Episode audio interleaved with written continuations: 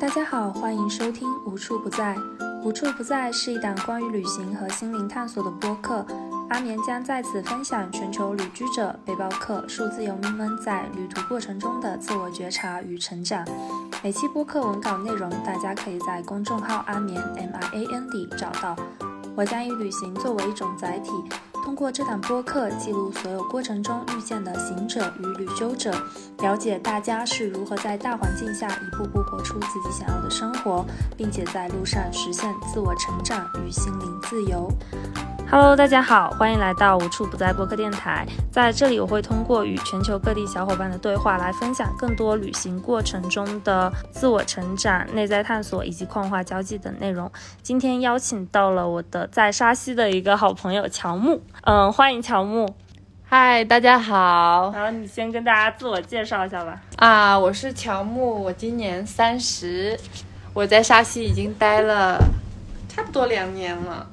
我现在在做的工作是，也是属于自由职业的范围，它大概包含了有瑜伽的唱诵老师，嗯线上的艺术课程、线下、线上的音乐课程。然后我每周末会去我们这边的一个院子里面去，有音乐演出，我会唱歌呀、吹箫呀，或者是一些原创音乐。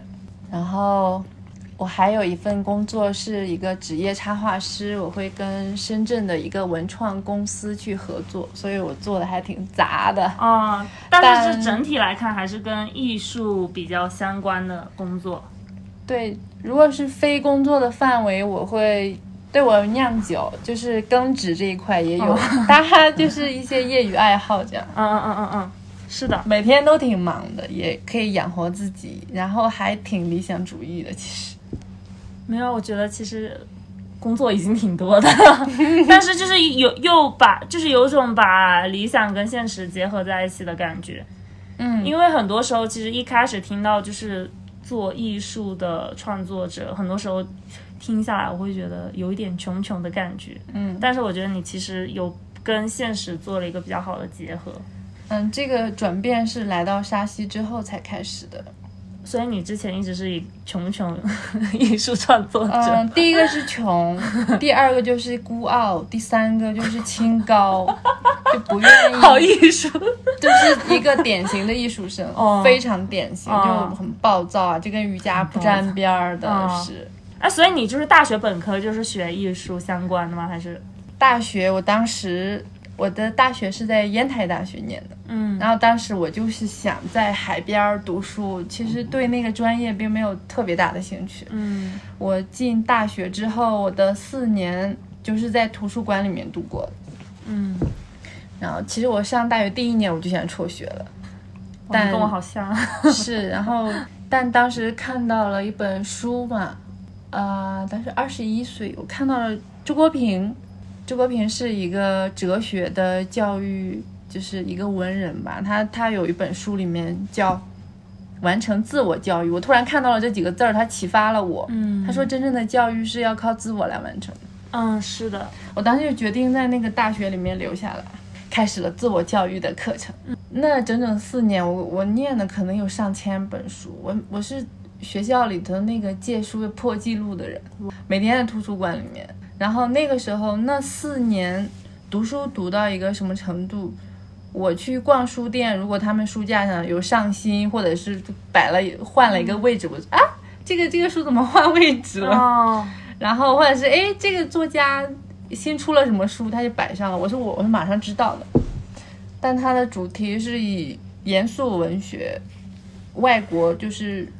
外国小说，然后诗歌、艺术类这一块儿为主。嗯然后当时就开始自我教育的部分有跟艺术开始，自我启蒙开始，然后开始毕加索啊、康定斯基啊、色彩理论啊、构图理论啊，嗯，开始自己学。我当时，我当时的理想就是做那个毕加索的 情人。因为因为毕加索有很多那种女朋友嘛，哦然后就我当时觉得，哎，我长得也可以，以后哇，因为对艺术啊、艺术家他们的生活充满向往，我说嗯哦，我以后哪一天我就跟艺术家待在一起，我那每天帮他调颜料都可以，哦那是我二十一岁时候的一个哦理想，那你现在不是自己就实现了吗？完成了。哦嗯那个时候就什么都不懂嘛，嗯对整个世界啥都不懂，就只会读书、幻想、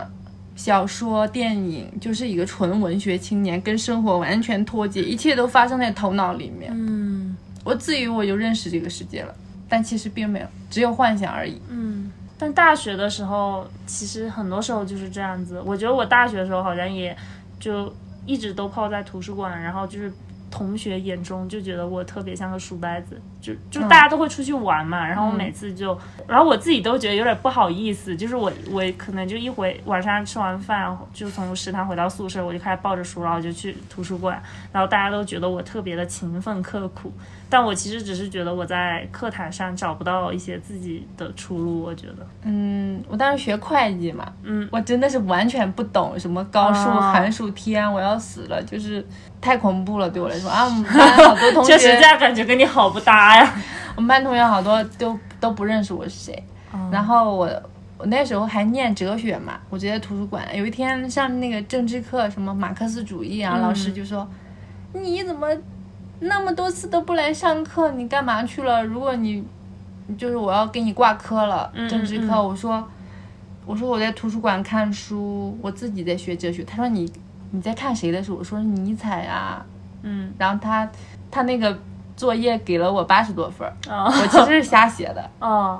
就是他一听哦你自己在学习，他就他就放过我了嘛。大学还有一个心理学与哲学的选修课，社会上发生的一些事情，嗯然后他就拿出来，哎，大家来发言，嗯然后呃就关哲学方面的这种，给我们一些启示，一些最初的入门儿，包括艺术，包括哲学，包括这些灵性的种子，都是从大学开始启蒙的。我嗯其实挺感谢我那些那些青春的岁月，我我是没有浪费的，我自己觉得。嗯，虽然我现在毕业证也没拿到，我都不知道长啥 样。毕业证不 是，我们班很多同学去考考四六，考各种会计，各种证。我那时候就已经知道，我以后的生活跟他没关系。我什么证都没有考过，嗯毕业证都没有，我一个我是零证的。嗯，那你其实就是在大学时候，然后就自己开始去学一些就是跟画画有关，或者说跟艺术相关的一些理论知识。那你当时有自己就是比如说平时会去画画吗，或者什么的？不会，只是会看，嗯只是停留在欣赏的一个纯文艺青年的阶段，没有任何的创作，嗯包括音乐也是。那时候，呃，吉他也是那个时候入门的，嗯它整个就是我整个人生的入门。大学，嗯。我现在所有会的东西都是那个时候埋下的根。那你在毕业之后，然后你是也没有证，那你当时就也没有想到去做本来那个专业的工作，那你一开始是先去尝试做什么事情呢？嗯，我是大三寒假的，就是快过年的那前后，我就去打了一个寒假工，嗯去富士康做了，就体验那种，当然挣了一笔旅费，我就旅行。嗯第一站就是云南，就去了大理。哦我大理的第二天，我就说我以后要待在这个地方。哇，然后我就在田野里面兜了一圈，我说我以后就要在这里，然后我又不知道我我我得干嘛，我就很仔细的想了一下这个事情，我来大理我怎么我怎么在这里扎根呢？结果结果现在没有在大理，反而来到了大理下面的沙溪。 嗯，我在大理之前待了四年了已经，啊，我是二零一四年毕业，我毕业完之后哦我去了嗯北京，待了两个小 时，我站在那个地铁上。我背在我的徒步包，脸晒得黢黑，然后大家都是那种衣着光鲜，拿的灯。哦哦哦我站在地铁上站了两个小时， 哦，我觉得我抬不起来头，地铁我都没下，我直接奔火车站离开了。哦我本来是去北京找工作的，我当时刚从西藏旅行回来，嗯，你是觉得那个北京那个都市的环境太压抑吗？还是觉得就自己直跟接那个频道对不上，我觉得哦哦好哦难受。我就是我的那种，我就出现了一种很严重的自卑感。嗯本来就是，嗯，毕业啊，我去玩啊，我就是那种我觉得我还挺牛的，就自己跑西藏玩啊，跟我妈还要炫耀，然后往那一人群里一站，我就天啊，那种无形的东西在压着我。哦，我我的火车都没下，我直接离开了北京，然后我又去了上海，你这简直从一个你那个啥地方就北上，上广，嗯嗯就是上海，就是一下火车往那儿走，就上海蚊子特别多，走在路上，然后就觉得路上人就是幽灵一样。你跟他们说，哎，阿姨，我想去哪哪哪，就大家就不不理你的那种。反正我是这么对待被对待的哈，嗯我可能待了没有一个星期，我说我也受不了。嗯，体验一下好了。然后就去广州投奔我一个他已经有工作的一个朋友，然后就热的不行。我我我为什么去跑去北上广？因为我想有一些积蓄啊或者什么再来大理，那个种子是一直都在的。我说，哎，可能我有一点积蓄，我来大理生活会嗯嗯好一些。但是那么体验完之后，我真的是背着空包就来大理了。我说我受不了，嗯直接来大理了。然后在大理就从零开始，这是二零一五年的冬天吧。然后第一份工作是什么？去酒吧驻唱，因为我会弹吉他。那个时候人民路就有两家酒吧吧，没有女歌手，可能有一个一个女歌手在天堂左边，嗯然后我就去求职嘛。然后他们一看，哦，我居然有女孩儿来，就是他们说，那你来吧。其实我当时我就去学流行歌曲嘛，嗯然后要养活自己。当时酒吧工资还是挺高的，然后这是最初的一些，然后到后面最初的工作是酒吧卖唱，然后到后面大理商业化慢慢起来了，两三年这样，嗯然后发现那边的游客群体也不一样了，你唱的歌儿、大家不喜欢，他们要听流行歌曲，你一开始唱的是什么？就是偏民谣一些，嗯许巍啊、嗯朴树啊，嗯民谣一些，然后后来大家要听，那个时候许巍、朴树这还没有太多人唱啊，不是说嗯像现在家家都是，嗯嗯那个时候还没有。然后大家要听那种港台什么粤语，嗯我说我不会，嗯然后后来竞争就越来越激烈，我就被排斥了。然后我又不会搞气氛，对吧？嗯，然后像别的歌手，他哎呀，就是很会搞气氛，大家都很嗨。那我去，声音又小，然后唱大部分歌可能比较冷门，又不会讲话，然后我慢慢就失去的，就工作机会越来越少。然后我就想，哎，不行，我要干点别的什么，就去摆摊，卖乐器，有小笛子，还有陶笛，我就在那儿吹，然后发现啊不行，还养活不了我。那个时候是我已经在尝试去绘画了，开尝试去创作了已经，嗯但它也是只是一个萌芽的状态。嗯，我就用摆摊呀，偶尔去卖场这样的生活开始养活我的自己的艺术探索这一块儿。对，后来有了一些特别棒的生活里面特别棒的艺术家的导师，然后他们就真的把我带上了艺术这条路。嗯，我我觉得听下来感觉就是你完全没有走那种，就是大家大多数人可能就是还是会想着，就比如说大学毕业之后，至少就是去找一份比较相对来说比较安稳的工作，或者说本科毕业的学生，大大学生，大家可能通常还是首先想的是在。公司里面，就比如说在大城市里面找到更好的资源，结果你第一下就来了大理，就有点，就有种那种间隔年无限延长的感觉。嗯，我到现在没有在公司企业制度里面上过一天班，从来没有。嗯然后我说我现在在做，就是今天我三十岁，我在做这些工作，我做得很好，而且可以养活我朋友都惊呆了。嗯，他说你怎么可能走出一条路？是的，是的。其实现在在在中国这个环境，啊你要靠艺术，还是一个女人，性别歧视了，性别歧视了。就他们是这样的，嗯嗯，对他们就不不可思议，嗯，是因为确实就是在现在大多数人的眼光下，就是大家就大多数人会觉得特别不现实，但是它其实就是它是可以实现的，就是如果是你自己真的想要去尝试，或者说你自己本身对这个事情是热爱的话，然后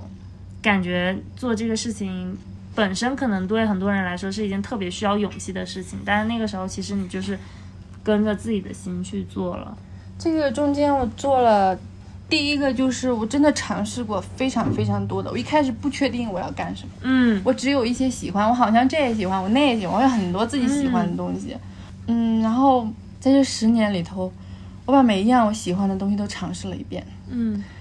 然后跟那些反对我的声音一直杠，一直杠，嗯嗯嗯跟我爹妈杠了十年，今天他们都无限支持我，哦，就是他们为我感到骄傲，是然后我任何时候需要帮助，他们就觉得，嗯，他们愿意帮助。嗯，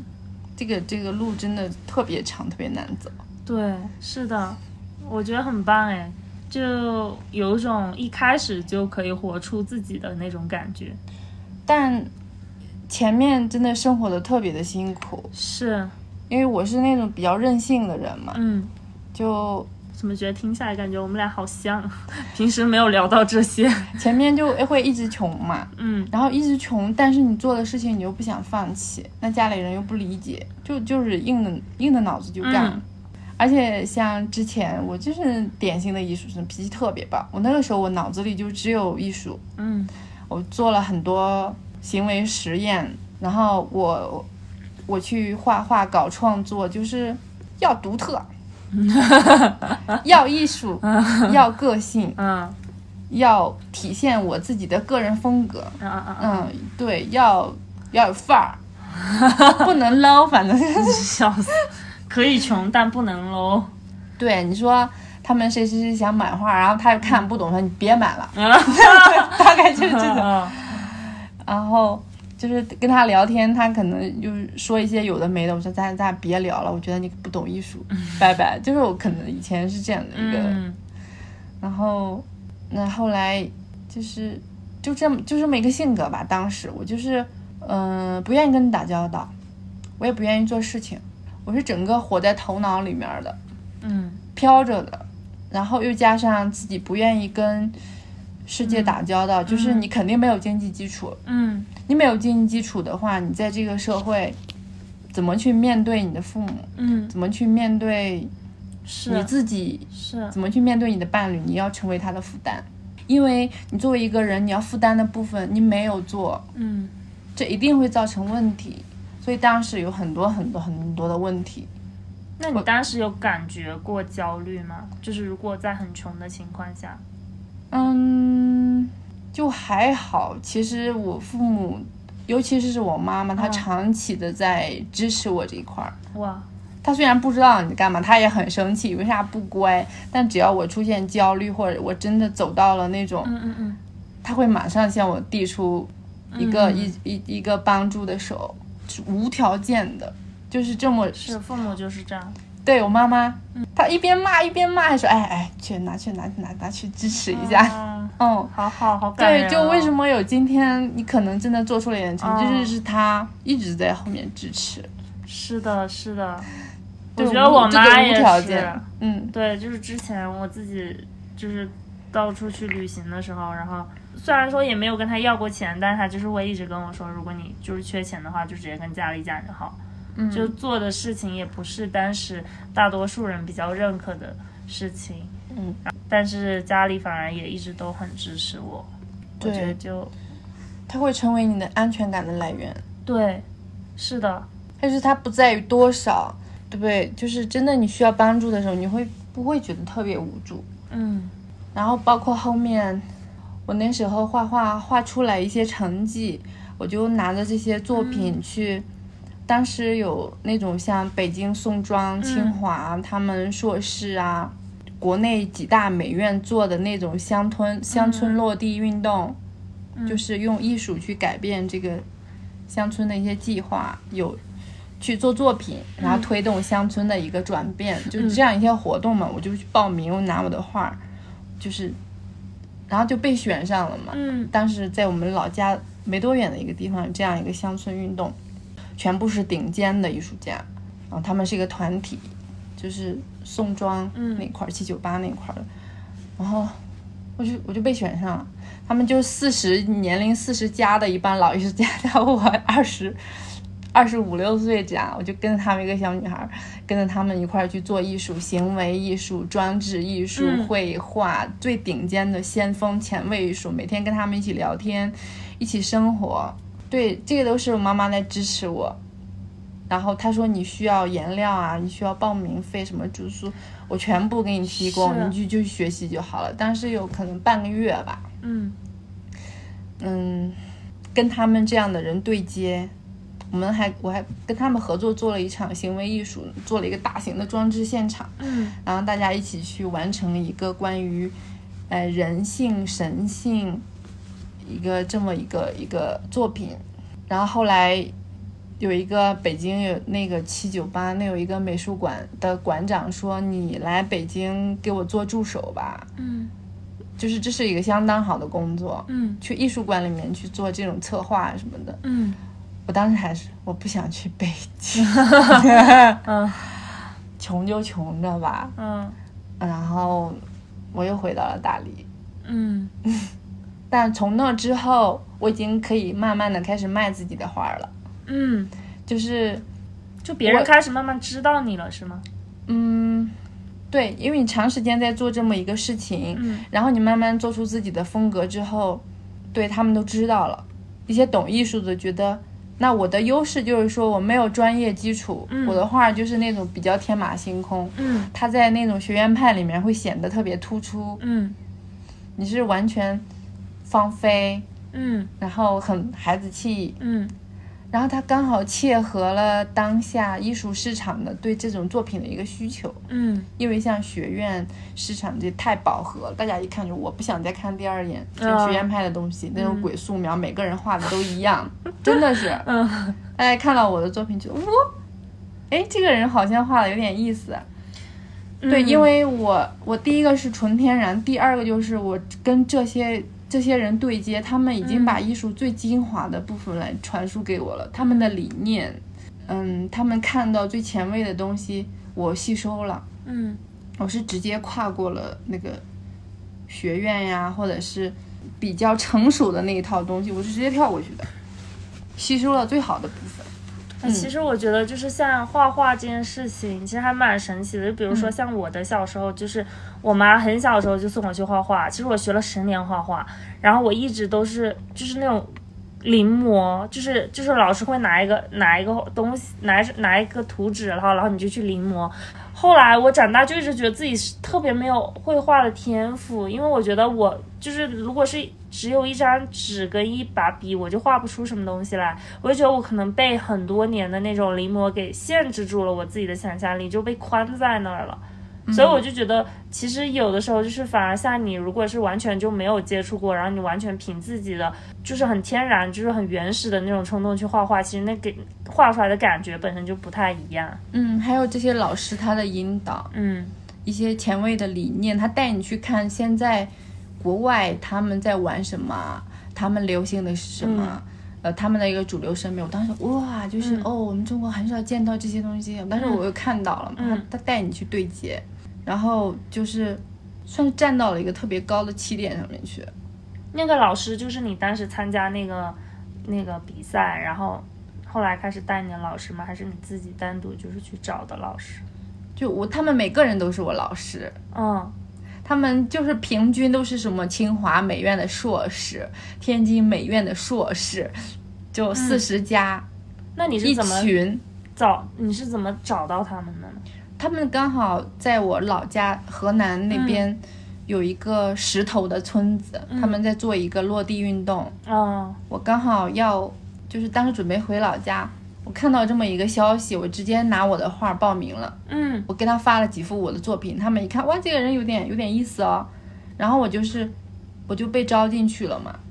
嗯他当时没有招几个，然后两三个人可能，然后我是年纪最小的，我就跟他们一起玩儿，嗯就是住进了那个原始的村子里头，嗯没有水泥，没有混凝土，就是纯石头垒起来的一个村子，嗯，在太行山的脚下。哇我，们去那里各种拿石头去垒装置作品、行为作品，各种钢铁的铁艺啊什么，嗯就是玩这些嘛。好有意思啊！然后这个活动结束之后，我把这些理念放到我的绘画里面去，放到一种这种质朴天真的里面，它又透露着又增加了一些前卫跟先锋的东西。它就不是说只小很很小孩气的，没有，就是你自己会主动的，它就提升到了一另外的一个部分。嗯然后从那以后，我的画画作品就可以养活我了。嗯，我每个月我创作速度也很快，然后那个时候就开始偶尔跑一下音乐场，然后一个月卖一两幅作品，那我就慢慢慢慢的生活下来了，在大理，可能距离我刚刚来已经两三年过去了。哦，所以那个时候其实你的收入已经开始就是已经变得稳定了。嗯，不稳定，卖画这个事情特别不稳定，嗯它会特别受受影响特别大，嗯而且像我又不懂营销，我也不懂，嗯，都是他们来跑到我的工作室来翻翻翻，哦是，然后翻到喜欢的就带走。哦哦，对我就是只我只会创作，啥也不会别的。嗯然后那时候还还去跟他们组建了一个金属乐队，嗯我就去乐队里面，我是贝斯手嘛，嗯然后自己因为我有吉他基础，弹贝斯的话会很简单。然后他们就说，当时有个节目叫《乐队的夏天》，他说咱们排点儿原创歌曲去上《乐队夏天》的第三季。他说，嗯，他说你就大家排了几首原创的歌曲吧，嗯我很燥，里面有电子呃气氛，还带点迷幻的那种风格的。嗯然后就跟他们一起玩，玩了几个月吧，我觉得我真的是扛不住了，我脑子快炸了。而且你知道那种摇滚明星他们的私生活，我觉哦得我没法跟他们做朋友。然后乐队全是男，四个男孩子，我一个女生，然后可能玩了几个月，我就说，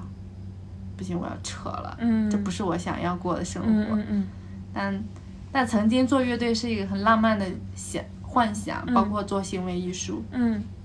这些事情，我全都尝试了。就像跟那帮老艺术家一起做行为艺术之后，我再也没有做过行为艺术。我很明显的知道它不是我想要的东西，嗯，我把全身心的注意力都回到了绘画这件事儿上。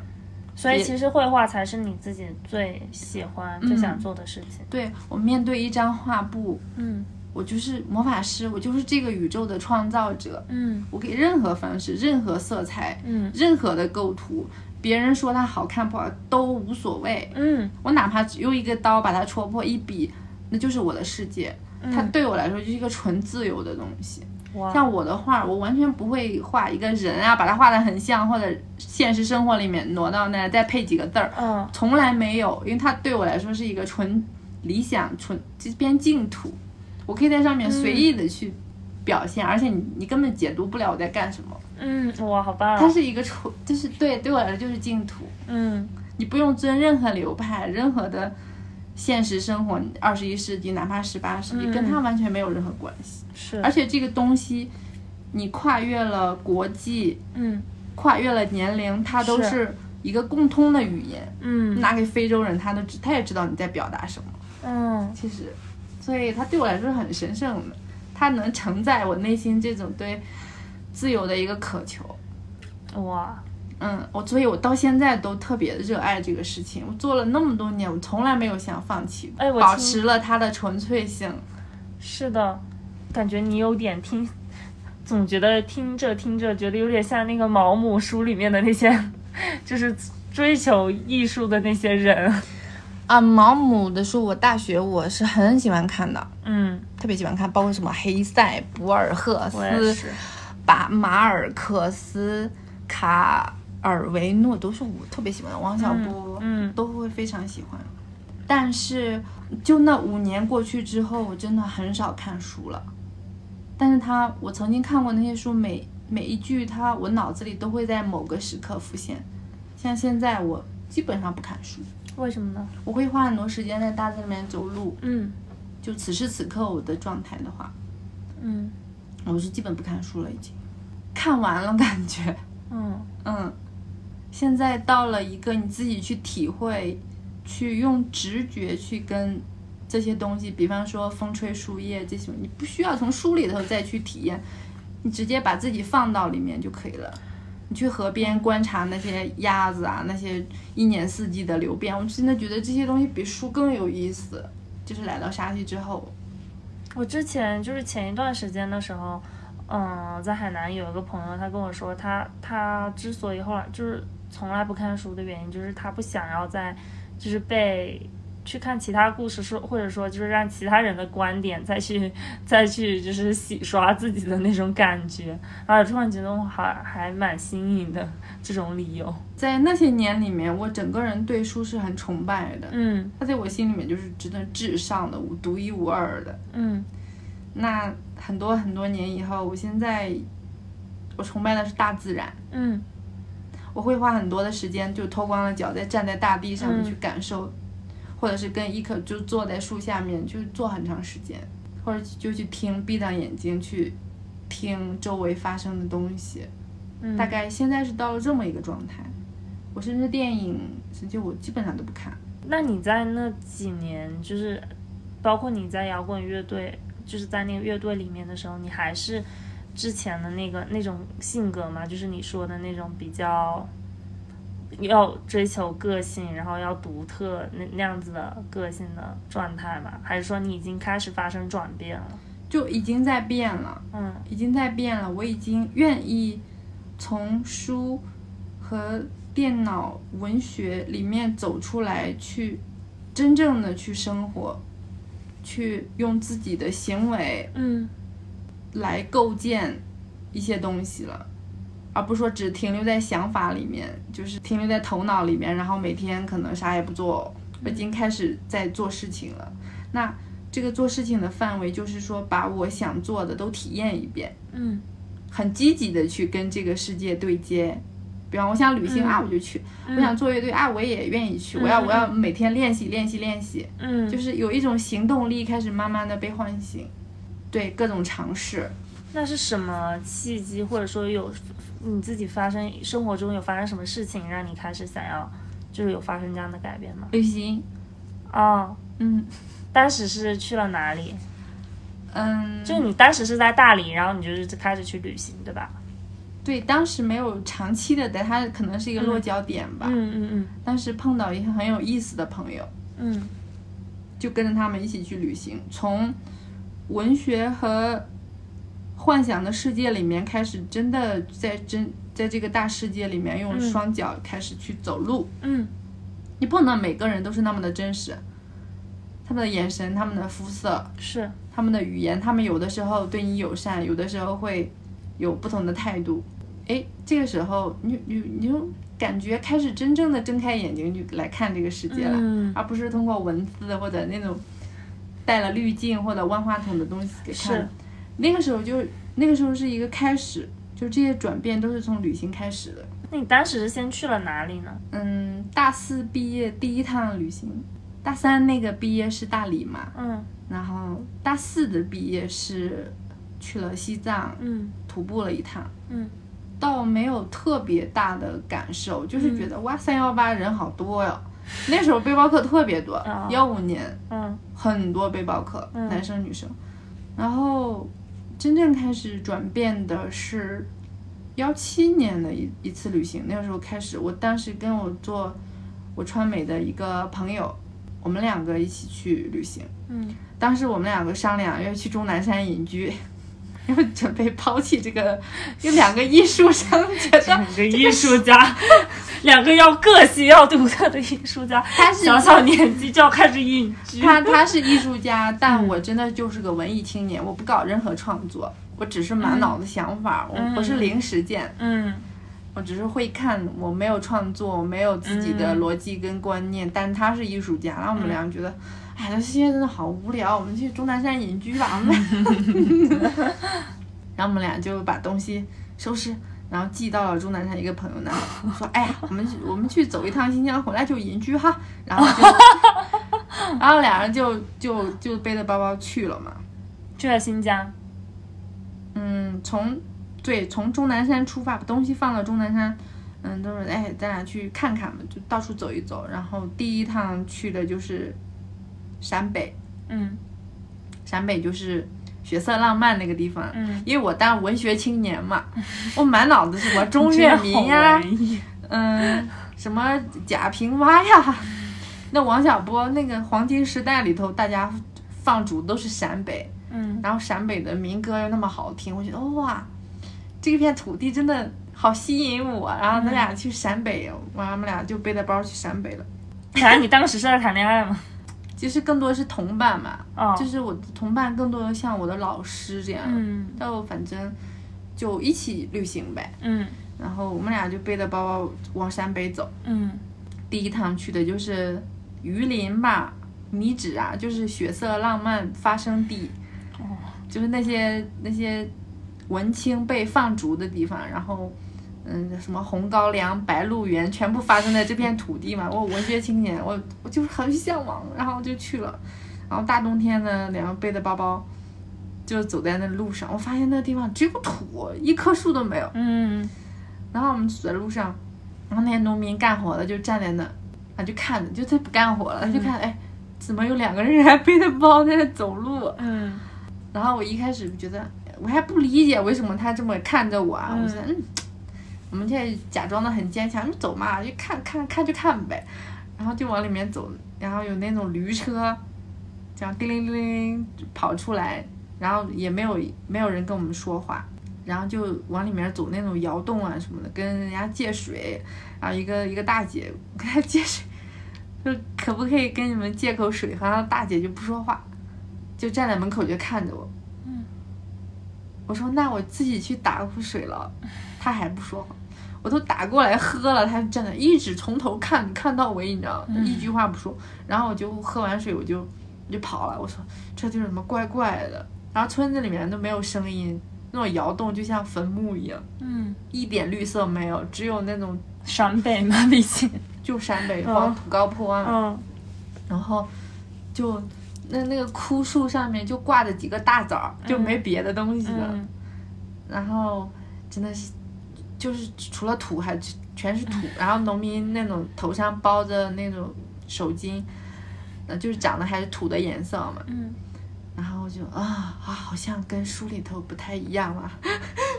然后我说就天快黑了，我们去找个院子去跟人家扎个帐篷什么的。然后就找那种有一个叔叔阿姨他们在那里掰玉米，嗯然后就跟他们聊天，他们还好会搭理我们的话呀什么的，说他们家小孩没在家呀，以前的照片啊还给我们看，嗯，然后突然就很严肃的脸色就变了，就是说你们两个到底是干嘛的？我们这地方怎么可能有人来旅游嘛？我从来没见过我们这山沟沟里面大冬天怎么可能有人来旅游？把身份证给我看一下。然后就哎把身份证拿给他看，然后看完就说哎呀我们小孩也没在家，你们换个地方露营吧什么什么的，然后俩然后就灰溜溜的，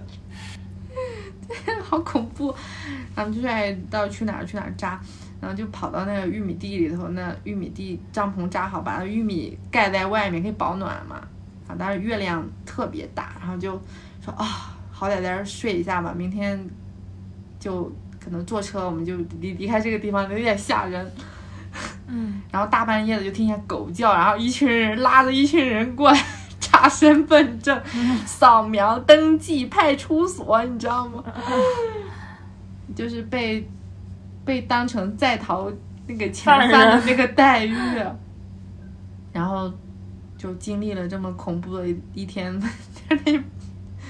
就逃出了陕北市，然后搭车到处都是土，除了土还是土啊！我现在印象都很深刻，那种黄土高坡一圈一圈一圈绕过来，早上那个雾升起来，那个牛就嗡，就是可能可能很远的村子，但是你就听得特别清楚。然后就是窑洞，大家都住在窑洞里面。我第一眼看见窑洞，我还很激动，哇，树里面的窑洞，我真的看见了。然后过了没几天，我真的是，我就得出了一个结论：穷乡僻壤。 然后就笑死， 嗯就一个文学青年的旅行，结束，对，它跟文学电影里面真的不一样。嗯什么搞那个白鹿原啊什么的，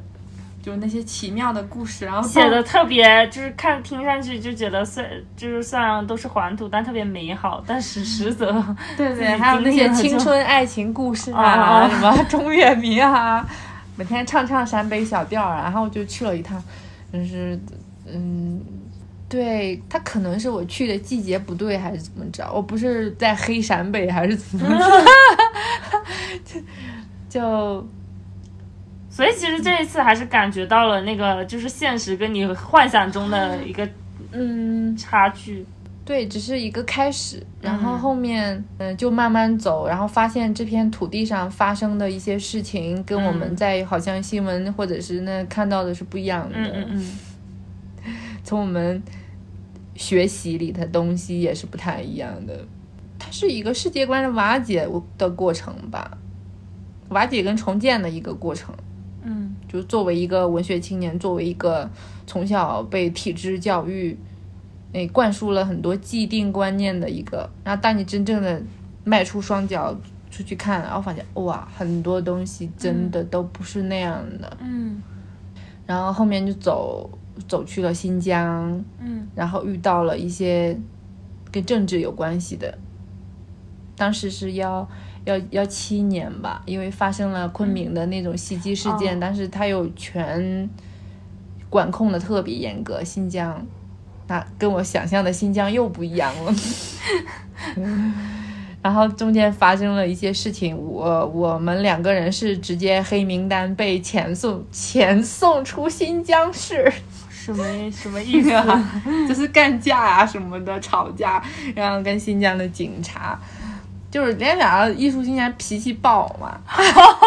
哦，所以你们其实当时就是就是可能是做了一些你们自己觉得比较正义的事情。对啊，就觉得也不是正义，反正就是，你们嗯觉得应该？嗯，就还不收敛自己嘛，嗯嗯有脾气啊，有情绪啊，就嗯直接就、你现在还能去新疆吗？我不知不知道，可能不能吧， 完了好多年了。然后那个时候他新疆是一个很高压状态嘛，哦，那怎么他们碰到那种长得有点吓人的，可能都要嗯拉出来问一问？那我们两个就是趾高气扬，然后就是就是大爷的那种人，然后对，然后就跟警察干起来了， 太好 笑了，然后大半夜被拉去派出所，又去派出所。嗯然后后面就被遣返了，就哎你们你们赶快离开吧，就是嗯还黑名单了就直接。哦，但返回哪儿了？去终南山隐居了吗？返回， 就是离开新疆就好了。嗯他们就是疑似恐怖分子，就这 样给我们贴了个标签。所以你那个时候是大四刚毕业，嗯，毕业的头两年的事情吧，就是一开始的旅行，我可能我那那个时候不是已经在大理定居了吗？他就是断断续续的一个过程。哦然后后来我又回到了大理嘛，就新疆那但为什么不去隐居啊？对，刚被遣返那个离开新疆之后，哦我是去了终南山，然后真去了终南，我我一共去过三次终南山呢。哦，然后去终南山，然后大家就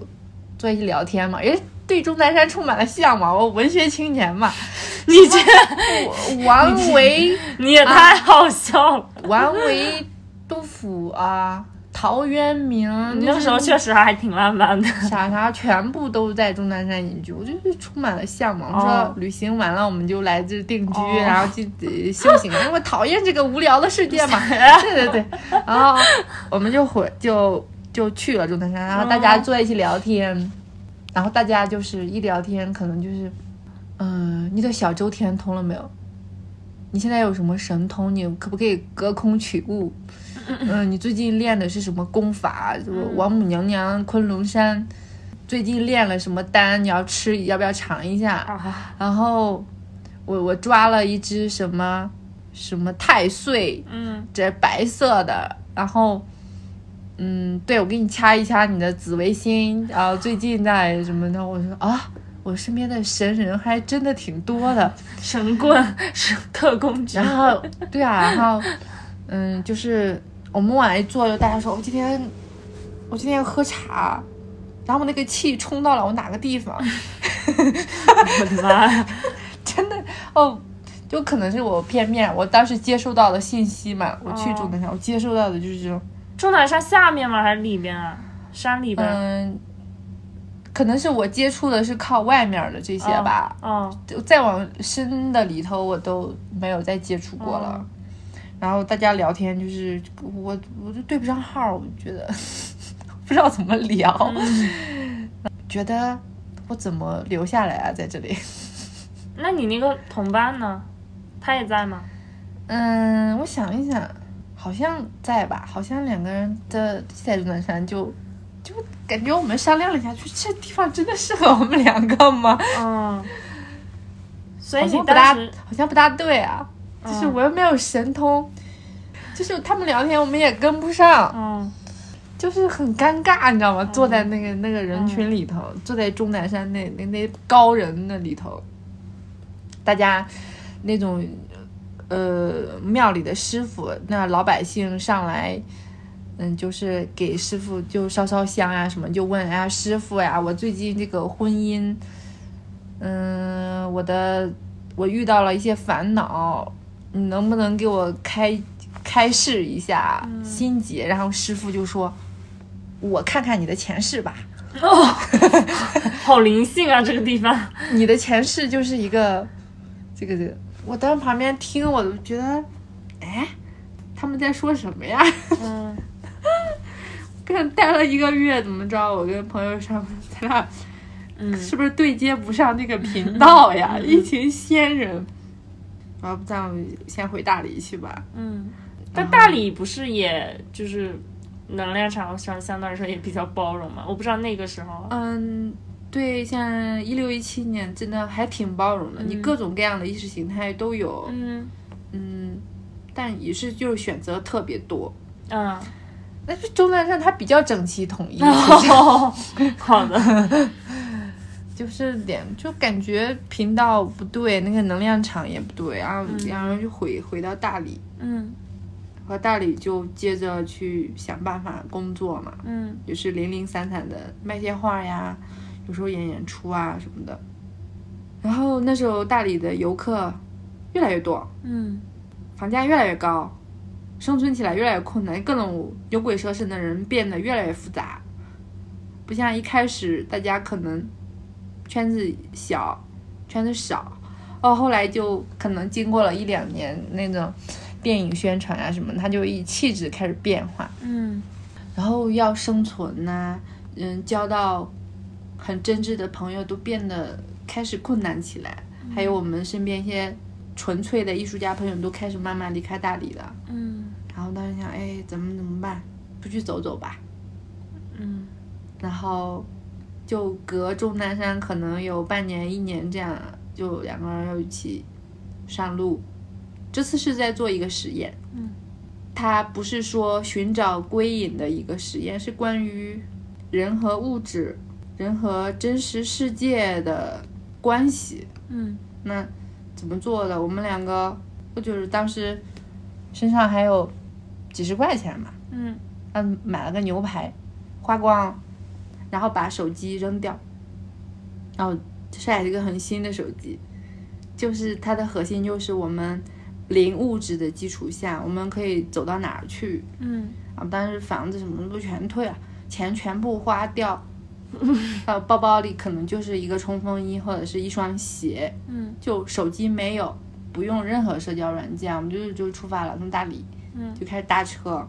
就就这么开始走。一开始的几天是乞讨，纯乞讨，嗯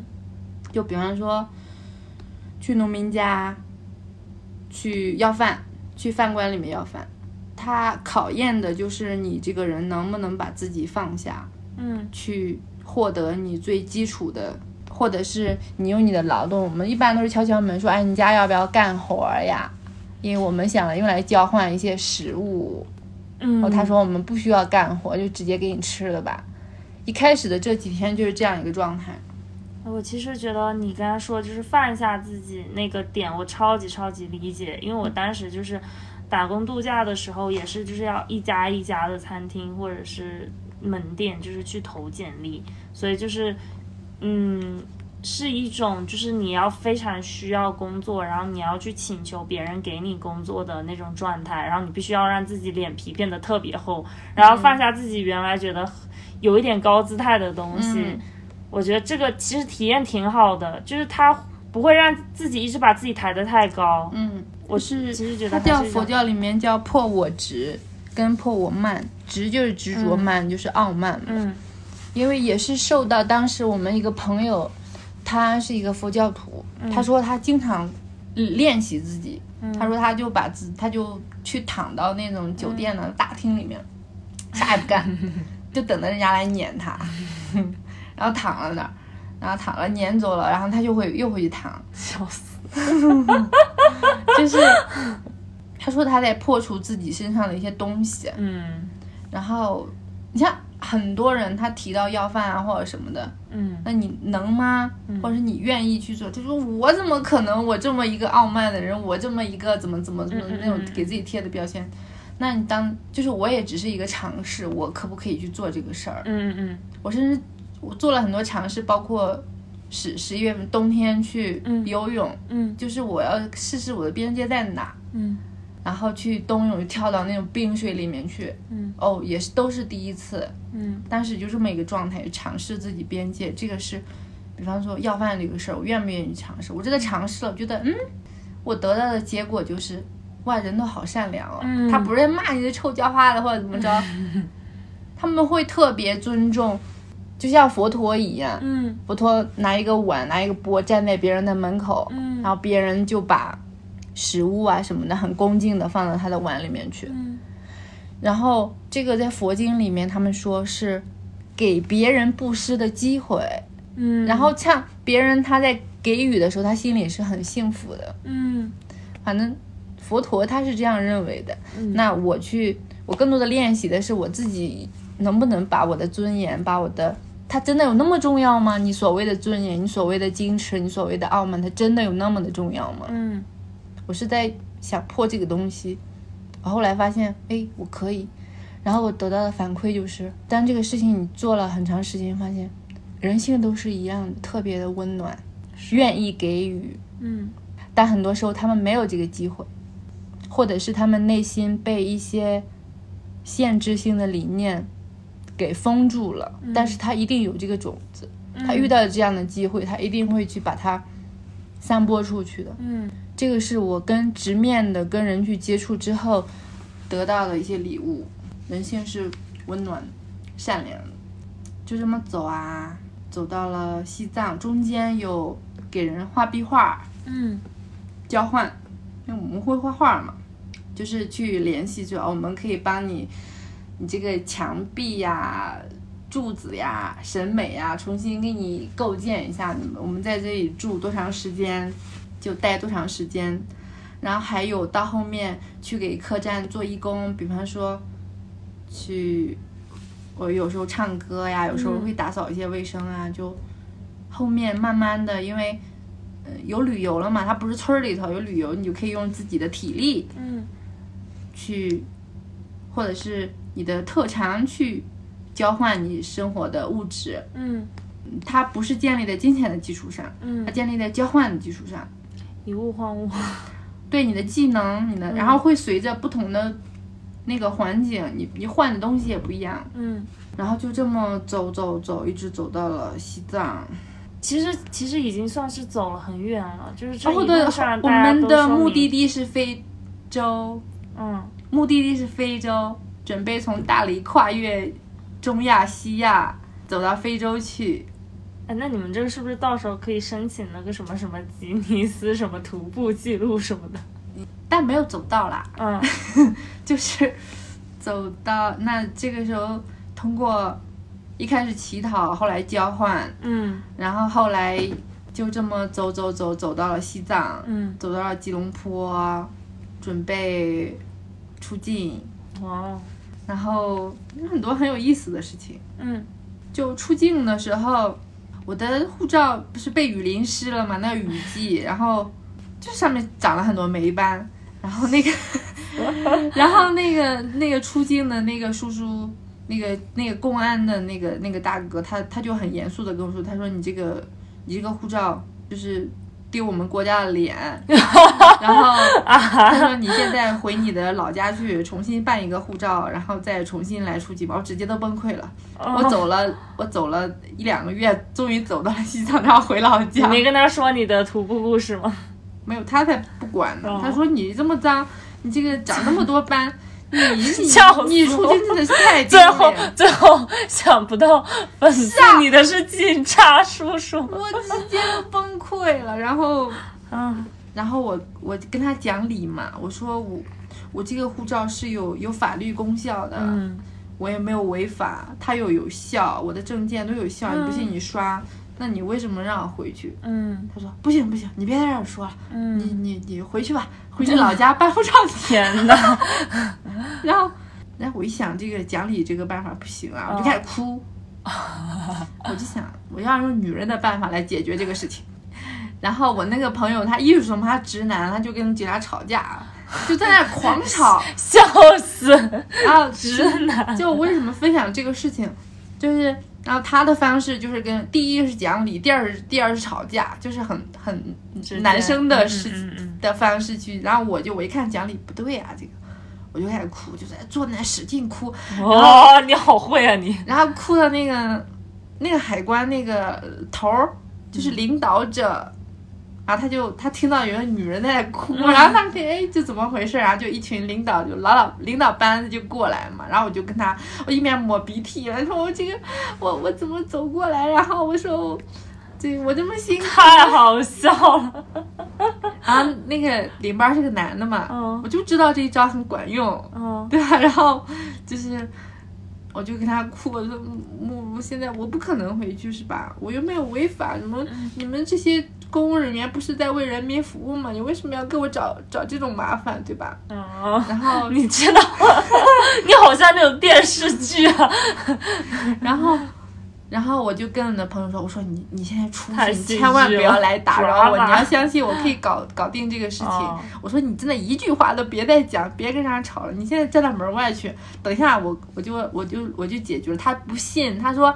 他说你你一个小女孩你怎么能搞定这个事情？你面对的是整个公安机关，对。然后他说不可能，我说你你相信我。然后你出去，然后他就乖乖的站在外面，我就站在抹鼻涕，跟那个领导跟他哭诉啊。然后他们说：“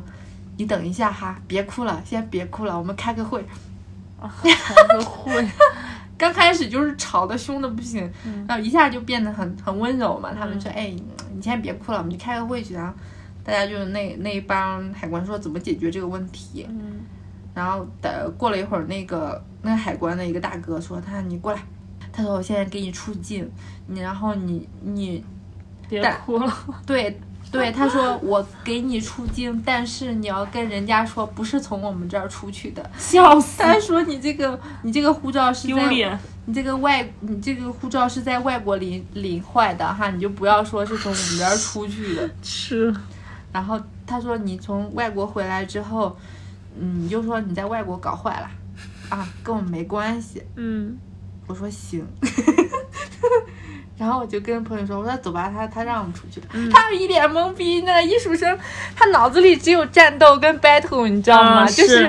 然后他就一脸一脸很无语，他说：“你怎么这种你都能搞定？你们女生真的是。”然后对啊，我就用这种方法嗯达成了我的目标，嗯然后就顺利的开心的 出境了。嗯，然后一出国门，他们那个那个水泥路马上变成了泥巴 路，哦，因为因为你是去了尼泊尔嘛，对对，然后嗯对大对家就尼泊尔光那着个路特脚别站在差路边，那个小孩晒得乌漆嘛黑的，嗯嗯然后那个路真的是要死了，被颠的，嗯，然后是搭了一辆大卡车。往加德满都走，那种嗯上面坐了可能七个国家的公民，有希腊的、意大利的，那上面全是各种像油漆桶一样的，里头装的啥我也不知道。那大家就就各个国家的就搭着，都是往加德满都走的，然后大家就很好玩。 那尼泊尔人就那拎着就挂在那个卡车旁边，他也不上去，他就挂在旁边，挂了两排，左边一排，右边一排，然后中间坐了 七个世界公民，人家翻喜马拉雅山楂，无 这样那个山特别高嘛，因为从吉隆坡要下到加拉满都要可可能是五六千公里的海拔这样，然后就。那个路特别烂，就感觉永远要掉沟里头那种，然后下一秒又对对又起来了，对然后是的又是又的掉掉沟里头，然后又起来了，然后就这样搭到了一个小镇上嘛，然后就大家下来了，好像后面要坐开始坐公交车吧，嗯，然后，然后我们俩就下来了，就站在路边儿。然后他们的路边有一个，就也是个警察叔叔，尼泊尔的警察叔叔。然后他说，他就用英语问我们干嘛的，你们俩怎么这么奇怪，背着个大包，啊然后就要干嘛去？我们说我们徒步的，我们一毛钱都没有，我们没有钱。就是他们听到这个事情，他他就在路边招了一个那个公共汽车，嗯，就说把他们俩送到加勒满都去，不要钱。哦然后我们俩好就好坐在那个家的 那个公共汽车的最后一排，那就不要钱，就警察叔叔帮我们招的嘛。然后他就跟司机说，他说不要钱，no money，no money，no。就坐在最后一排，就感觉像贵宾一样，嗯然后就被呵护的坐在那儿，嗯，就接着赶路嘛。然后那一车坐的全是那种大叔啊，什么旅行团还是怎么着，他们要去首都，他们全程就在那唱歌，嗯就特别 happy 跳舞，然后那大人之间玩什么游戏，就是挠挠挠那种游戏，然后就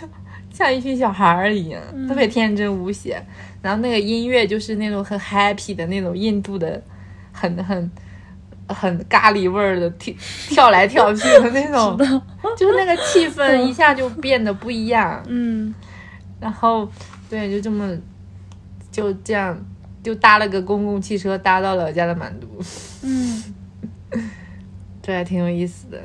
然后对这哦，在西藏的时候还有还有一个事情，就是那个有一个父亲帮我让我们去加勒满都帮他找小孩儿那个故事嘛，嗯嗯这个就是也可以分享，就很有意思的一个故事。就我们在西藏搭车的时候，准备出境的时候，搭了一个那种那种工地上的包工头嘛，然后他就他说你们要去哪？我们说要去尼泊尔，他说他家有小孩儿，就是离家出走了嘛，因为就受不了家里面那种不关心他嘛，就帮他安排工作跟家家庭、妻子让他娶妻，他就受不了了，他就离家出走了，说要去尼泊尔。嗯，然后他听说我们两个人准备去尼泊尔，他就说你帮我找这个小孩，他说他的鼻子上有一个月牙的痕迹，嗯他就很好找。让我们帮他找他，他说我们要买机票给我们两个送到尼泊尔。我说我们不想坐飞机，嗯然后他就给了我们一笔钱，我们说我们也不要钱，我们因为他没有请我们吃什么松茸火锅啊，我们就嗯对我们超级好，就帮我们搭车，我们不要你的钱，嗯，我们就是可以帮你找。嗯然后他就一脸深情的说，他说他他说我的小孩在外面，我希望有人用同样的方式来帮助他，嗯来资助他。他说你们就接受这个，因为我希望我这个福分可以传到我小孩那里去。然后我们俩就没说什么，我们就接受了这笔钱，然后就带着这笔钱去搭车，走到尼泊尔，走到了加德满都。但后来也没有找到那个嗯那个他们家的小孩，但我一直记得这个事情。是，嗯，还而挺且特别的，对他的福气，他给我的那种，我现在都一直记得。嗯，我讲这个故事也是，还是想传递他们那种那种爱。嗯对我可能以后还会去留意这个事儿吧。如果还是接着满地球跑的话，还是去帮他去留意这么一个人，鼻子上有月牙的这么一个人。其实也不是很特别的常见，嗯，反正他就消失了。然后，在这里发起一则寻人启事，那只能随缘了。是，后来我们到了加德满都之后，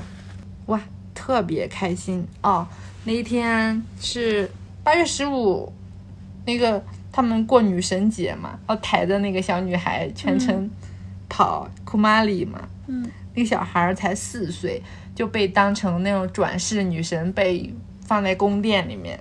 然后，这对于尼泊尔人民来说是一个特别盛大的节日。是，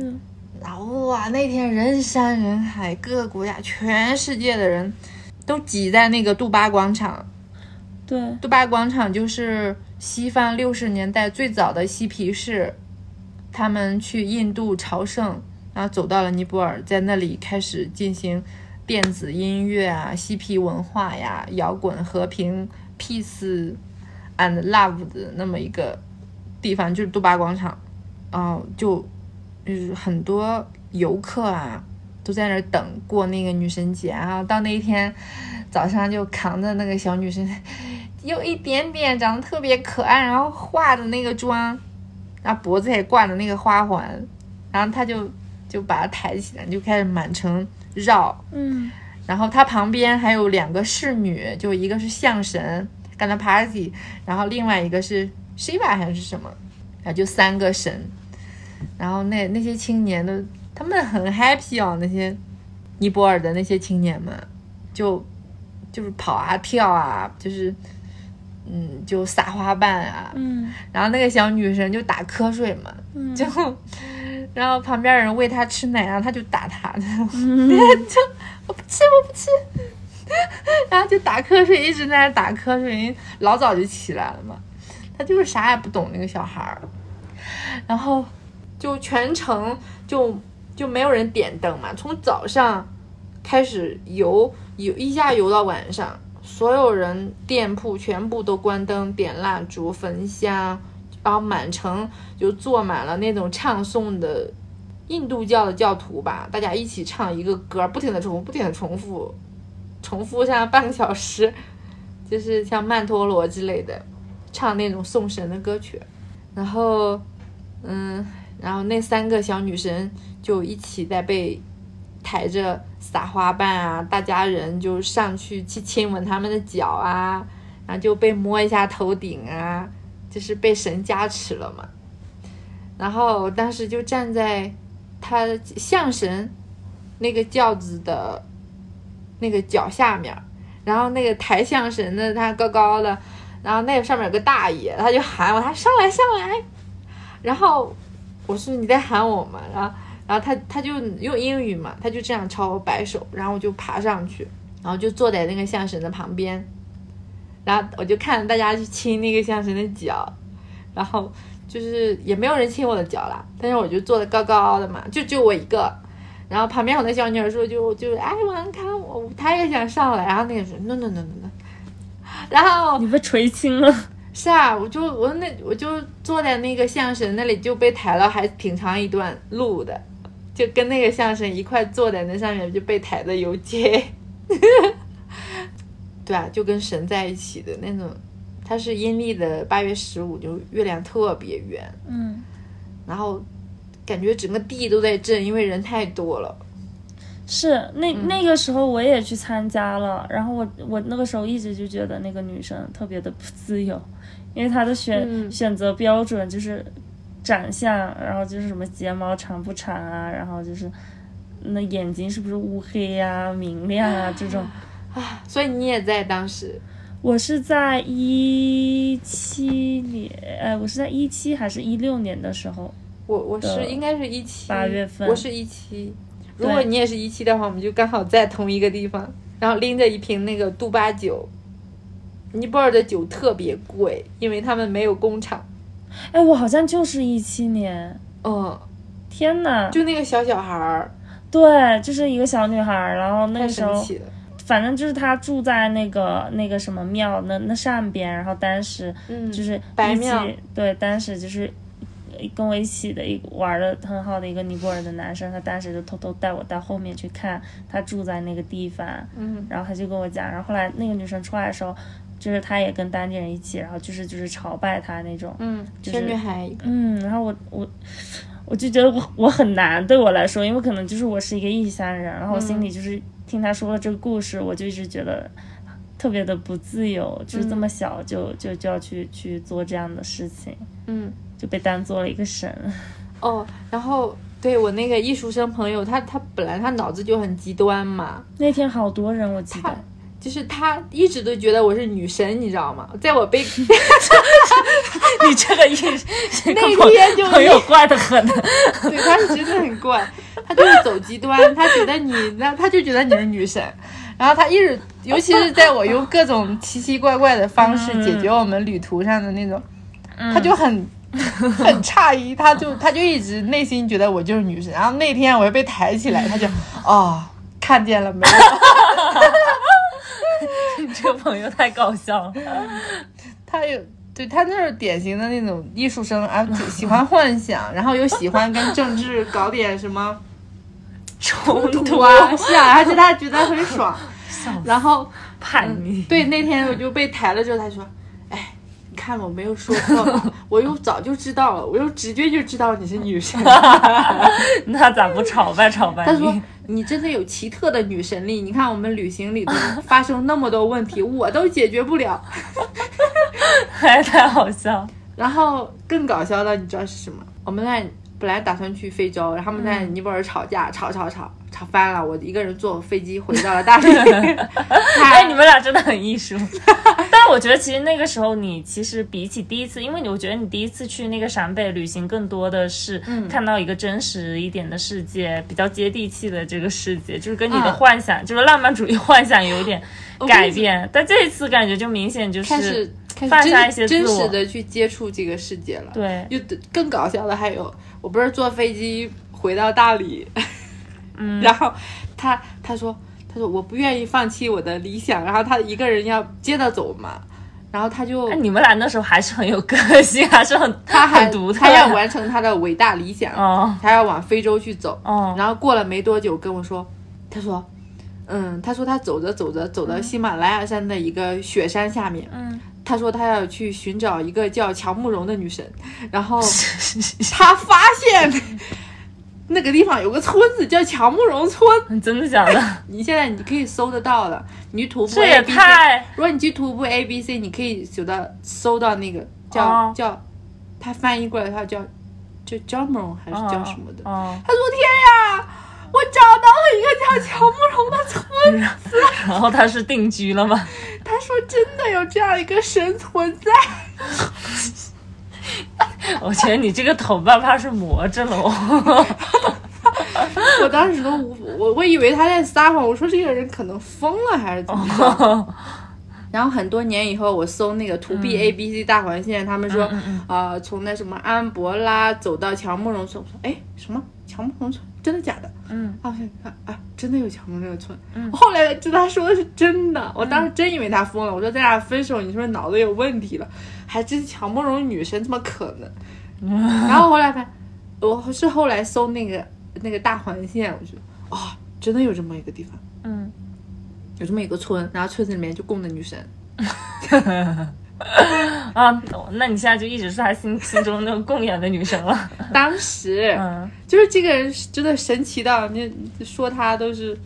当时我各种不相信，那很多年以后我就对接上这个人的信号，但他已经在我世界里消失了很多年了。嗯，然后他当时一个人就穿越了巴基斯坦，就走到嗯了这埃及呀、什么的，他一个人完成了这个事情。去到了非洲吗？去了，去了西非啊，那个那个绕，然后绕完之后，就我们分手之后就没有什么联系了嘛。嗯，然后他可能去做了艺术村儿还是啥，我我已经无从知晓。嗯，然后我回到大理之后，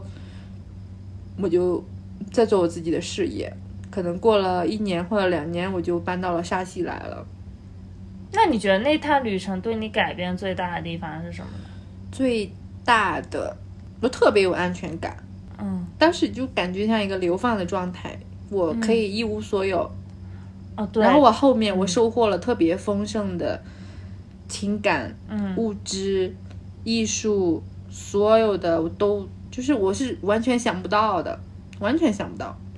所以其实最最一无所有的时刻都经历过了，之后再怎么样都会、嗯都都其实都没有是，多多么对糟糕或者多么可怕。而且像以前对世界的种种幻想，哎，有没有坏人呀？我会不会被动物攻击呀？这个焦虑呀？我作为一个女孩子，我会不会被怎么怎么怎么着？嗯，那后来你发现，你可以用双手、用智慧来养活跟保护自己之后，你就是完全充满了安全感。嗯就觉得人群里面充满了温暖。当你可以破除一些他们的呃的防防备或者是信念之后，但是大家都是一样的，充满了光芒。嗯这个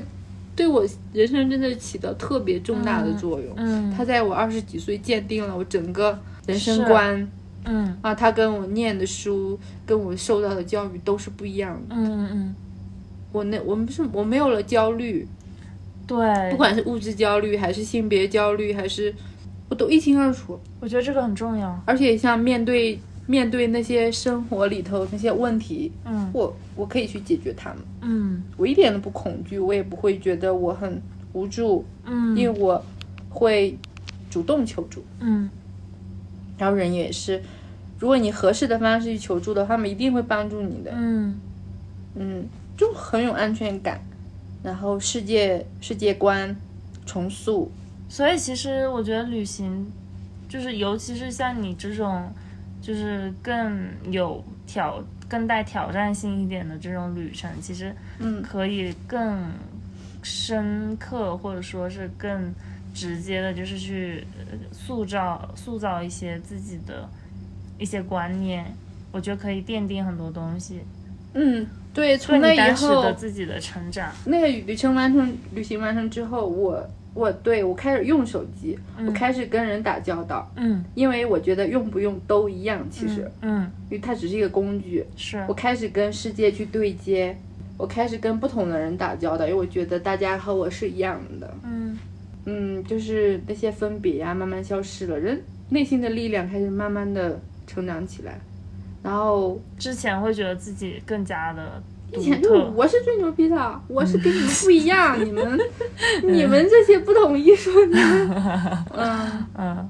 那那其实就这趟旅程，就是完完全全就改变了你很多这些东西，对，就是一个自我觉醒的开始，嗯就是你你看到的，你体会到的嗯都是那么真实。我嗯们那之前是什么？我们要吃个饭，我给他十块钱，他、嗯啊饭就出来了。嗯那这个旅行是什么？我要吃饭，我要去捡柴火，嗯我要去村里面借米。你要敲人家的门，说我可以用什么给你换点米，人家说不需嗯要，或者是你帮我干活。你要去拿米，你要去采野菜，嗯啊，你要去做饭，你要捡石头、架灶，然后烧火，一切都是那么的真实。你必须去做，更加珍惜了，你必须用你的双手来养活你的身体。嗯那这个是你饭做好，可能都最少要三个小时，嗯，就完成这一道是你回归到一个无比真实的状态，对，嗯，然后去体验这整个过程，嗯，就是对，那这个它不一样，肯定我也不必去细说它到底有什么不一样，嗯但从那以后，很多东西都变得很真实，嗯不是不是金钱，不是观念，嗯嗯，不是想法，不是幻想，那你要吃饭，你就要做这些事情。嗯，你要去跟人对接，你就要跟他面对面，更眼对实际眼，了一点，对他的状态、他的频道，嗯你就要坐在他面前去体会他，嗯一切开始真实的发生。嗯，不是书本里面说那个女主角有着漂亮的双眼，我无法想象是，什么是真实。就是说我坐在这个人面前，嗯我看到了，我感觉到了，他跟吃饭、睡觉，一切都是那么真实。然后后来人，人是从幻想里面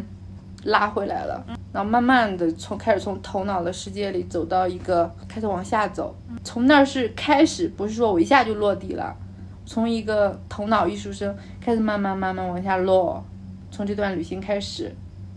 我开始去了解人，开始了解自己，嗯那到后来到沙溪之后，沙溪有很大片的田野土地。嗯我为什么刚才说我已经不看书了？我会花很多时间在田野里面走路，我花很多时间去看那些树叶之间的缝隙、阳光，花很多时间去听别人讲话，就不会说哎，我今天不开心了，我就很好去谈论自己，嗯去倾听他们在想什么。嗯，我会花很多时间去监视自己的经济基础，而不是说我觉得金钱没有意思，不是这样的，金钱特别重要，经济基础特别重要，你和人打交道也特别重要，你要去对培去训练自己那种和任何人打交道都不动的那种东西，都是从这段旅行旅旅程开始的。我不是说现在走到了什么地方，可能也只是一小段路而已，但是我已经走上了这么一个一个真实的、踏实的，而且很清晰的一条路。那我感觉这趟旅行改变了你很多，哎，嗯，是特别重要。嗯在你二十几岁的时候发生，嗯，你做这样一个实验，它会改变你整个后面的人生轨迹。对，是的，虽然虽然我那个伙伴已经消失了，但是我还会常常怀念这种他因为带它给是我你一个非的。常嗯重要的一个阶段他。是我的老师，其实、他不管是艺术还是人生、修行，嗯，他都是远超我各种频道之外的。当我还是一个脾气暴躁的艺术生的时候，他当时就他说我皈依过佛教， 皈皈依过伊斯兰，我啥教我都皈依过。他说皈依过 N 个印度教，他全部都皈依过。他说我觉得你这个脾气，嗯，我最近看了一本书，你可以你可以念一下，因为他怕惹怒我嘛，他就很小心的说，我看了那有一个经书，我觉得对你现在这个情绪不稳定这个状态特别有用。我觉得他翻译的特别不好，我学了一点梵文，我亲手的手写了给你翻译了一下，你拿回去看一下。我当时说，然后当时就翻什么。什么抑制自己的懒惰呀，什么新的观念呀，什么？我说这啥玩意儿？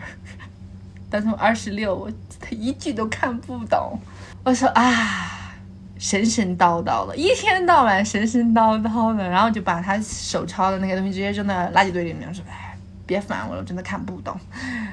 然后，二零二二年的一个冬天，我有一天我就。我那时候，我现在开始学瑜伽嘛，我那时候完全没有任接触任何瑜伽的东西，我也不知道他拿的东西跟瑜伽有啥关系。我今天我是一个瑜伽老师，我我的生活跟瑜伽，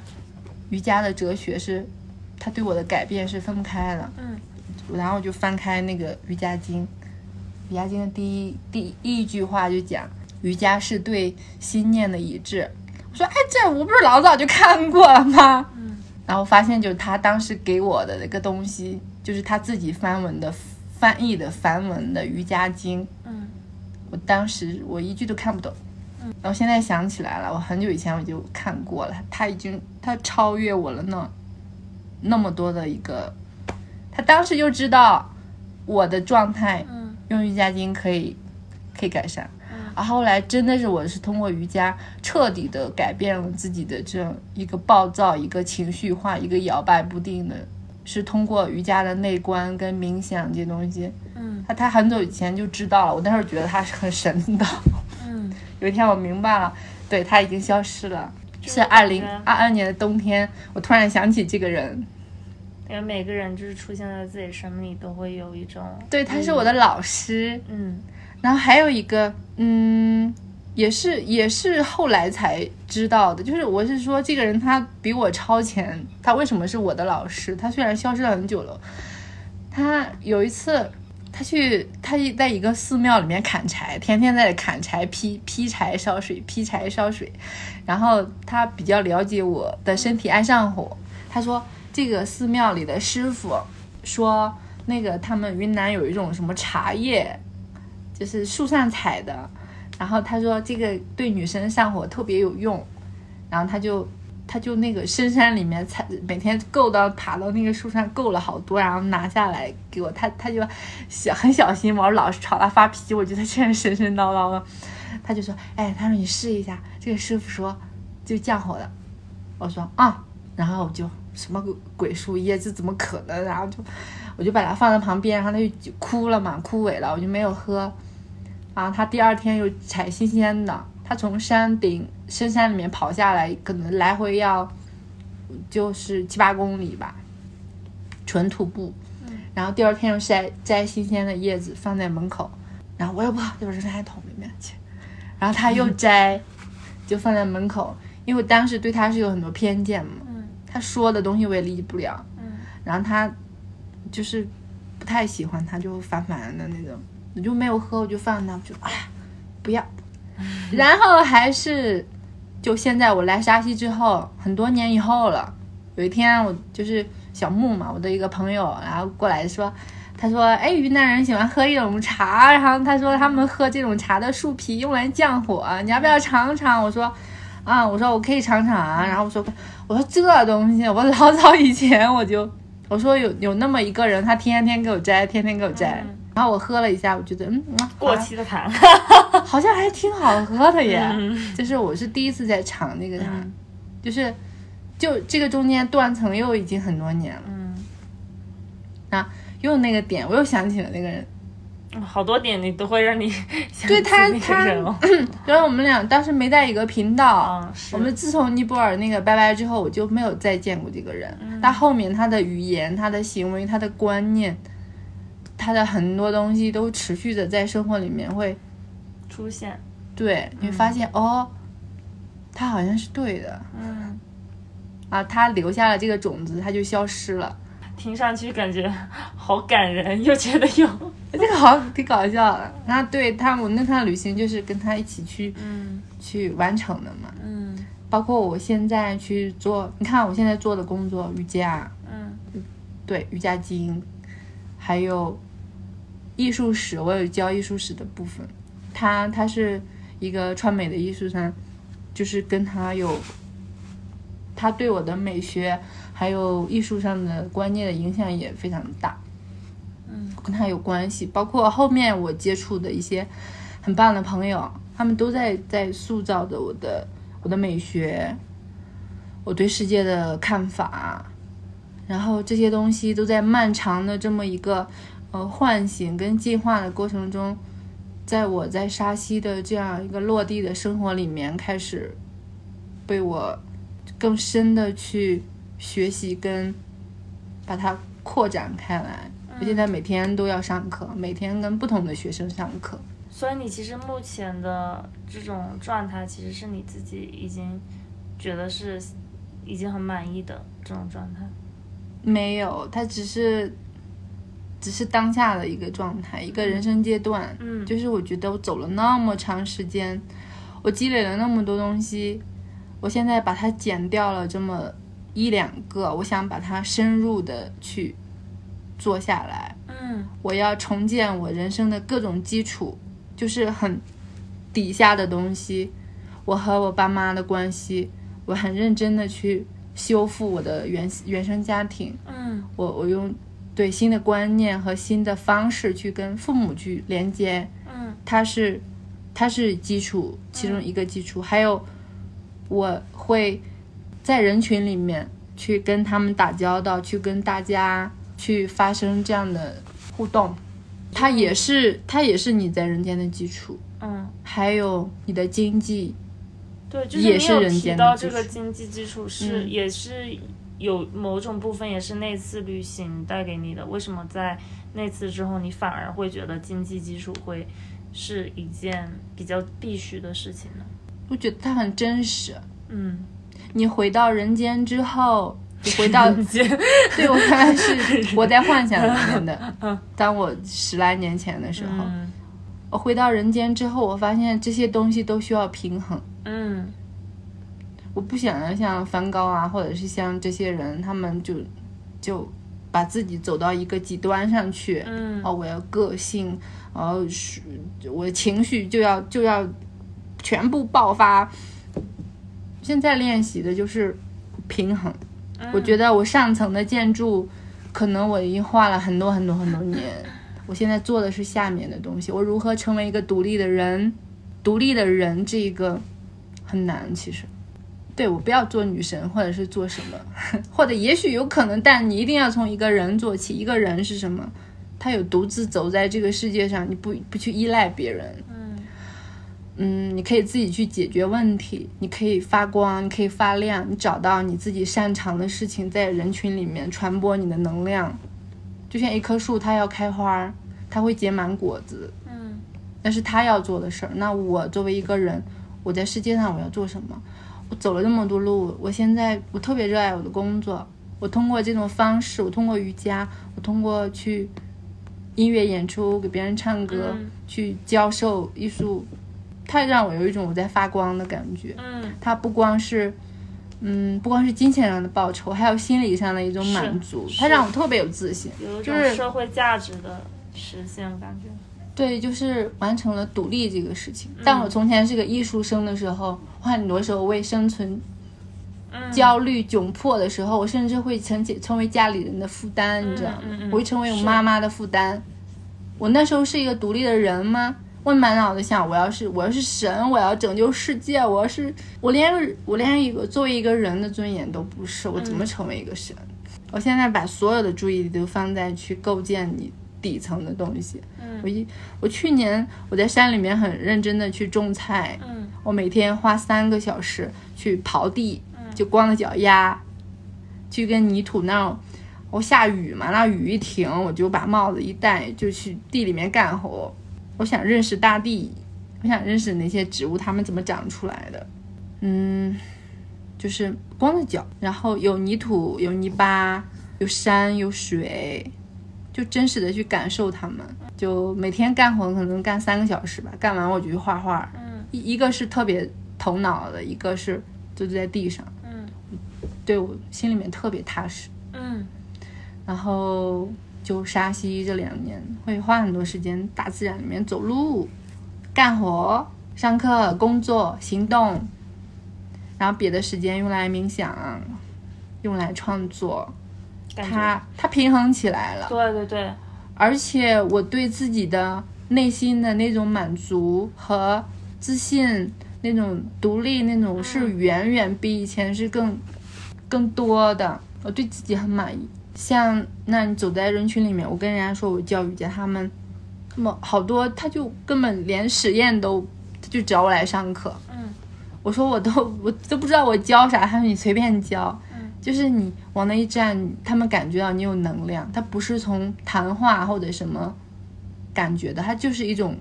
直觉，就是你这么多年的努力积累，你的生活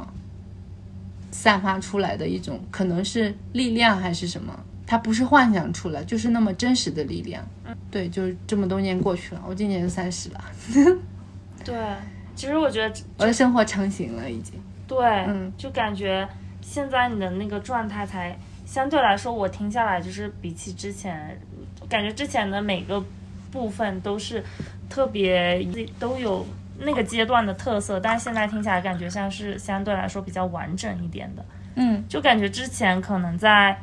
没有旅行的时候是，就一直，因为你我觉我感觉你是从毕业之后就一直在，就是遵从自己的内心，然后在做自己喜欢做的事情。嗯但那个时候好像更多，我感觉像是看着月亮。但是后来可能在经历了几场旅行之后，然后你更加接地气，然后就觉得就是平衡好月亮跟六便士的那种感觉。有万卷书也有万里路。对，但一开始像我学校看完书，后来我没走路的时候，嗯我真的只有幻想，嗯，是的，就就还挺傻的，嗯我什么都不知道。后面走啊走啊走走 走，我后来来到沙溪，我就定下来。我朋友都说。你怎么可能停下来？他们都不相信。嗯他说你可能就在这儿待一下你就走了。嗯，然后我一下待了两年，他们觉得啊、我不敢相信你可以在一个地方待那么久，哦感觉哦我好我像是，我不敢相信你可以在这么一个环境哦下，一个做艺术的一个女生，你能做出你自己的世界，你自己的宇宙，这这是你能走出自己的路，真的是太嗯，不可思议。是，我钟南山的朋友说，我都想象不到你能你能活出你自己的一条路，嗯因为他看了太多艺术生，要么走极端了，嗯，要么窘迫了，嗯嗯嗯，要么就被自己逼疯了、抑郁了，嗯。呃，自杀了。对我感觉今天就是从你故事里面感觉听到了一个特别的一个，就是做艺术创作者的一个视角，嗯就是这样一个挺，因为我之前听说过的也是你刚刚说的那些嗯，是那些人的事情。有些朋友来我家喝茶，他们说：“哎，我听说是一个画家，我都想象好了你家里的乱七八 糟，然后就是各种烟头，哦呃，嗯乱扔什么那种。”他说：“那我有的时候还会家里整还挺整齐的嘛，有就是有小部分还是那当他们过来看，我说：‘哦，你家真的是。’”跟我想象的不一样。我说我从来不熬夜，我早上七点钟起来做卫生，给自己洗漱、喂猫，我十点钟开始工作，雷打不动，每天这样。你见过这样的艺术生？我真的好棒比我比寺庙里修行的人还要，我从来不熬夜。我去演出，我一看十十点钟，马上回家睡觉。他们怎么 happy 的跟我没关系。嗯，嗯嗯，好棒！我觉得就是要就是要坚持自己觉得要坚持的一些东西吧。嗯，然后就是你感觉自己的能量是这么一点一点被攒起来的。嗯他们就说你怎么可以把你想做的这么多事情，感觉你都做的还都挺好的？嗯我说你你你，如果你是一棵树，你就专心的把你的根、把你的枝干长得健康、长得壮实，然后这棵树上它有多少的枝枝丫丫。有结多少的果子，那都是自然而然的事情，你不用去太关心枝丫怎么去长，对，你们所有的能力都放在你的根系跟你的枝干上面去。是的，你可以把任何你想做的事儿都做好。嗯，嗯，我觉得这个可能也是我自己目前就是正在修炼的课题，所以我自己也想就是在一个地方比较更长久一点的，就是待下来。扎根落地，嗯，对，平衡。是的。然后今天非常开心，可以邀请到乔木一起 录制这一期非常独特的艺术 艺术创作者的故事。你今天的播客就先录制到这里，那我们下好期谢再谢见。阿敏分享这些很很久以很久前以前，对我觉得很对我来说很重要的一些东西，我愿意把它分享出来。嗯，有一种就是梳理了一下自己人生的过程，然后我也，那我们下期再见啦，拜拜。拜拜，大家晚安。